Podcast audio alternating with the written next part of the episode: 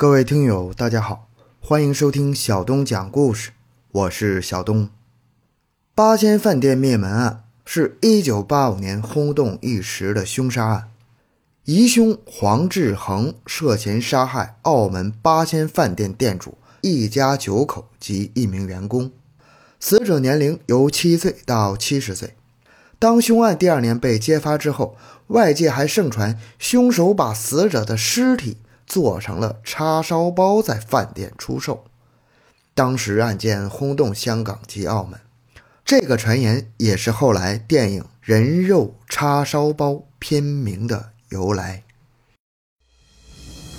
讲述惊天大案，追踪凶案现场，更多精彩，请关注同名微信公众号“小东讲故事”。本节目由喜马拉雅。独家播出。一九八五年八月八号中午，路环黑沙海滩浮出八件残肢，游客随即通知水警。经警方点算之后，当中有四只右脚脚掌、两只左脚脚掌及两只手掌。当时残肢已经严重腐烂，浸在海水中超过两天。因为有四条右脚掌，所以断定遇害人数最少是四个人。澳门警方曾经怀疑是有人偷渡遇上鲨鱼，但看这些肢体的切口十分工整，其中断掌的手指还曾被压扁，说明有人刻意毁灭指纹。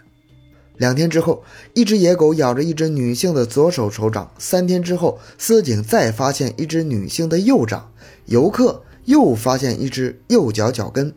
面对十一件残肢，司警迅速成立专案小组。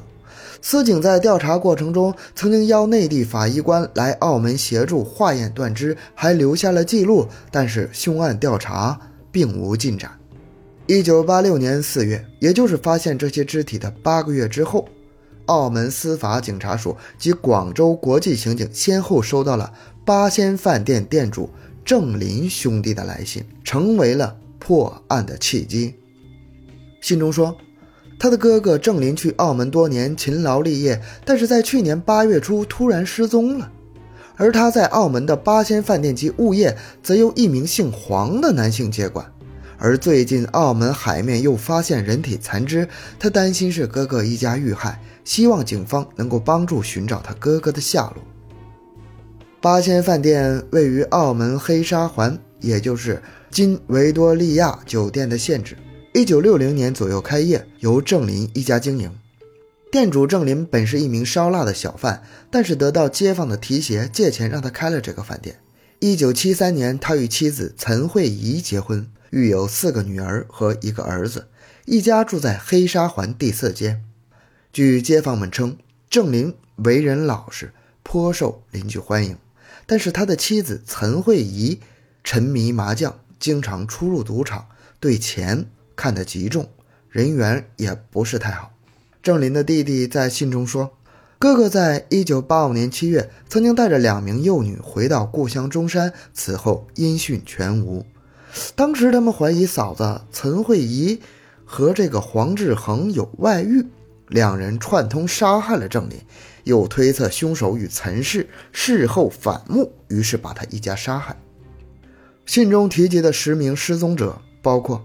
八仙饭店五十多岁的店主郑林，四十二岁的妻子陈慧仪，十八岁的女儿郑宝琼，十二岁的郑宝红，十岁的郑宝文，九岁的郑宝华及七岁的儿子郑观德，还有女店主七十岁的母亲陈丽蓉，女店主六十岁的九姨陈丽珍，还有八仙饭店六十一岁的厨师郑伯良。案中疑凶黄志恒，案发时年约五十岁，与一名二十多岁的儿子同住。他是广东南海书楼村人，乳名阿七，家境比较富裕。他随家人来到香港定居，不久因为触犯法律，在香港入狱五年。刑满释放之后，与一名黄姓的女士结婚，有两个儿子和一个女儿。八仙灭门饭店发生之后，警方发现黄志恒曾卷入另一宗凶案。一九七三年十一月十五日，他在香港向一名叫李和的男子借一万元，被拒绝之后，把李和夫妇及其姐姐绑起来并砍伤，并在狱中把李和给溺死，并试图用石油气炉纵火。幸运的是，李和的姐姐及妻子及时逃脱了。当时他的名字还叫陈子良。此后就潜逃到广东南海县平洲区平南乡，居住在以前的家仆黎氏家中，与黎家女儿相恋。两人偷渡去了澳门。为了逃避警方的追捕，他把左手的食指还截去一截，并用火烧手指头，目的就是为了破坏指纹。一九八六年。八仙饭店案件被揭发之后，李和家人认出这个黄志恒就是以前的陈子良。虽然这连串的案情并未能证实，但这封信引起了司警展开对黄志恒的调查。警方接信后重新检验去年捡获的残肢，竟发现一只女性的指纹与八仙饭店失踪者的陈丽珍指纹相似。于是，警方开始监控黄志恒。并对八仙饭店附近的街坊进行走访，走访还是有收获的。当时，一名给八仙饭店提供鸡鸭的商人说，一九八五年八月四号的下午，曾经接到郑林来电落单叫货，职员送货时，店内一切如常。第二天早上，当伙计再送货时，却发现八仙饭店贴出了休业三天的告示。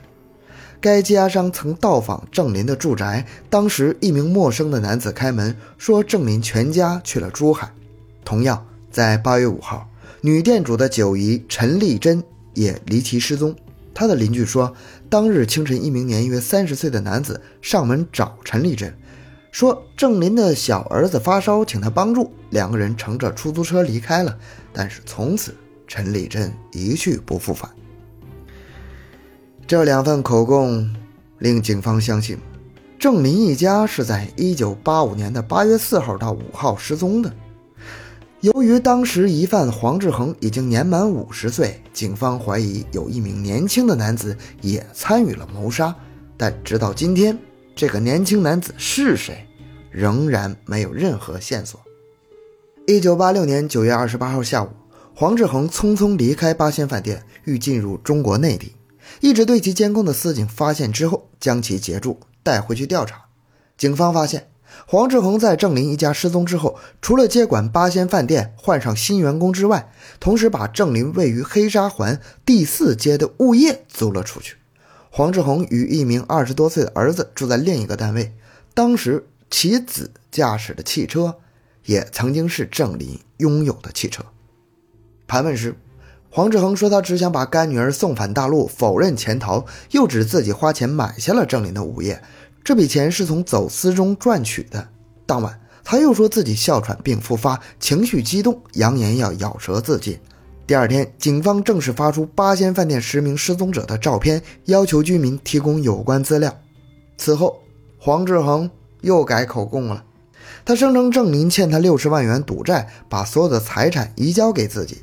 郑林一家此后移民，但司警并没有发现郑林一家的离境记录。此时，警方在黄志恒的保险箱内搜出了郑林在南通银行的保险箱钥匙、回港证、四名子女的出生证书、学生证副本。就算按照黄志恒所说，郑林欠了他六十万元的赌债，但是这些东西出现在黄志恒的保险箱内，还是非常可疑的。一九八六年十月二号，黄志恒正式被落案起诉，移交刑事起诉法庭侦讯，并裁定表证成立，还押澳门市牢监狱候审。一九八六年十月六号，黄志恒在狱中披露案发经过，全因为是郑林欠赌债不肯偿还导致的杀机。黄志恒与八仙饭店店主郑林夫妇认识多年，并且经常一起赌钱，通常是打麻将。案发前一年，也就是一九八四年某晚，黄在饭店内与郑林夫妇及厨师聚赌玩沙蟹，郑妻的九姨亦在旁边观战。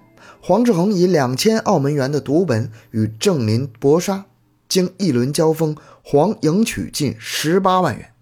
郑林当时答应一年内清还赌债，并口头承诺，若不能还债，将自愿将八仙饭店抵押给黄。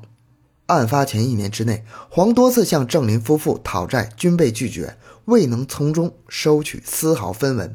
直至案发当晚，一九八五年的八月四号，八仙饭店打烊之后，黄志恒再到饭店向郑林讨债，当时又遭到郑的拒绝。由于郑林曾经承诺，若不能偿还赌债，将出让八仙饭店给黄经营，因此黄志恒当时已另外找到一名厨师及一班伙计，并且已经通知他们准备在八月八号上班。但这个让出饭店的方案遭到了郑林的拒绝。根据黄志恒说，他原来想叫郑林先偿还两到三万余款，慢慢还。这个时候，郑林说：“还什么还啊？你又没有借据。”然后还爆了粗口，双方于是发生争执。黄志恒随手捡起台上的啤酒瓶，击碎瓶底，成为一个半截断开的利器，一手箍着站在身旁的郑关德，也就是郑林的最小的儿子，用破瓶子顶住了他的脖子，喝令众人不能喊出来。虽然当时郑林一家及厨师共九个人在场，但是由于郑官德是郑林夫妇的独子，个人均不敢妄动。黄志恒命令大家用绳索互相捆绑，并用布条将口部塞住。最后剩下了郑妻陈慧仪及郑官德。黄志恒命令郑妻用绳绑起幼子。此时，郑妻突然大声呼喊，并想要抱起儿子。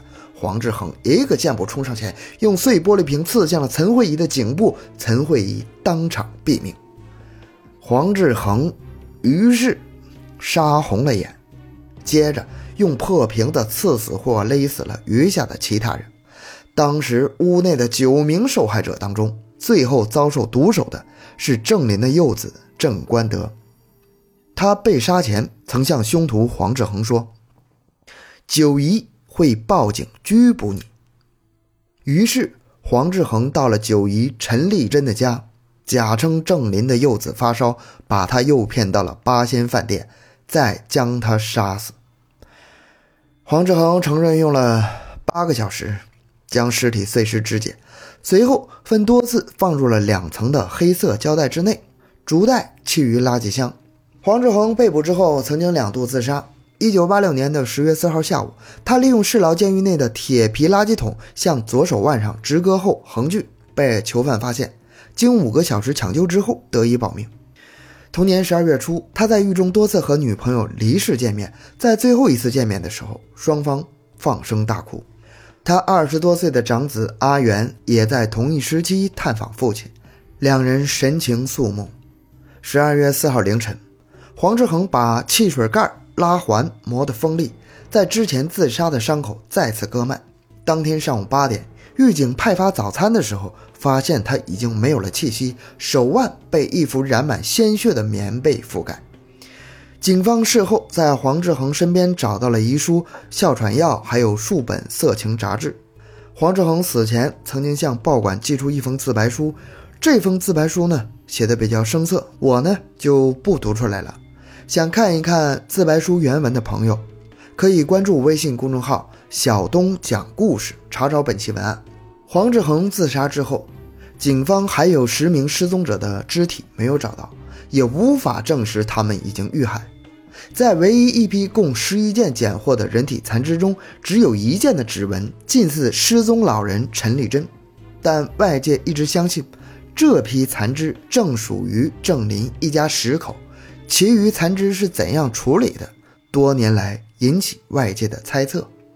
至此，我们也无从得知案件的真实情况，案子就处于了无法结案的境地。难道黄志恒不是真凶？自此，这件案子的神秘色彩就更加浓重了，令人深思不止。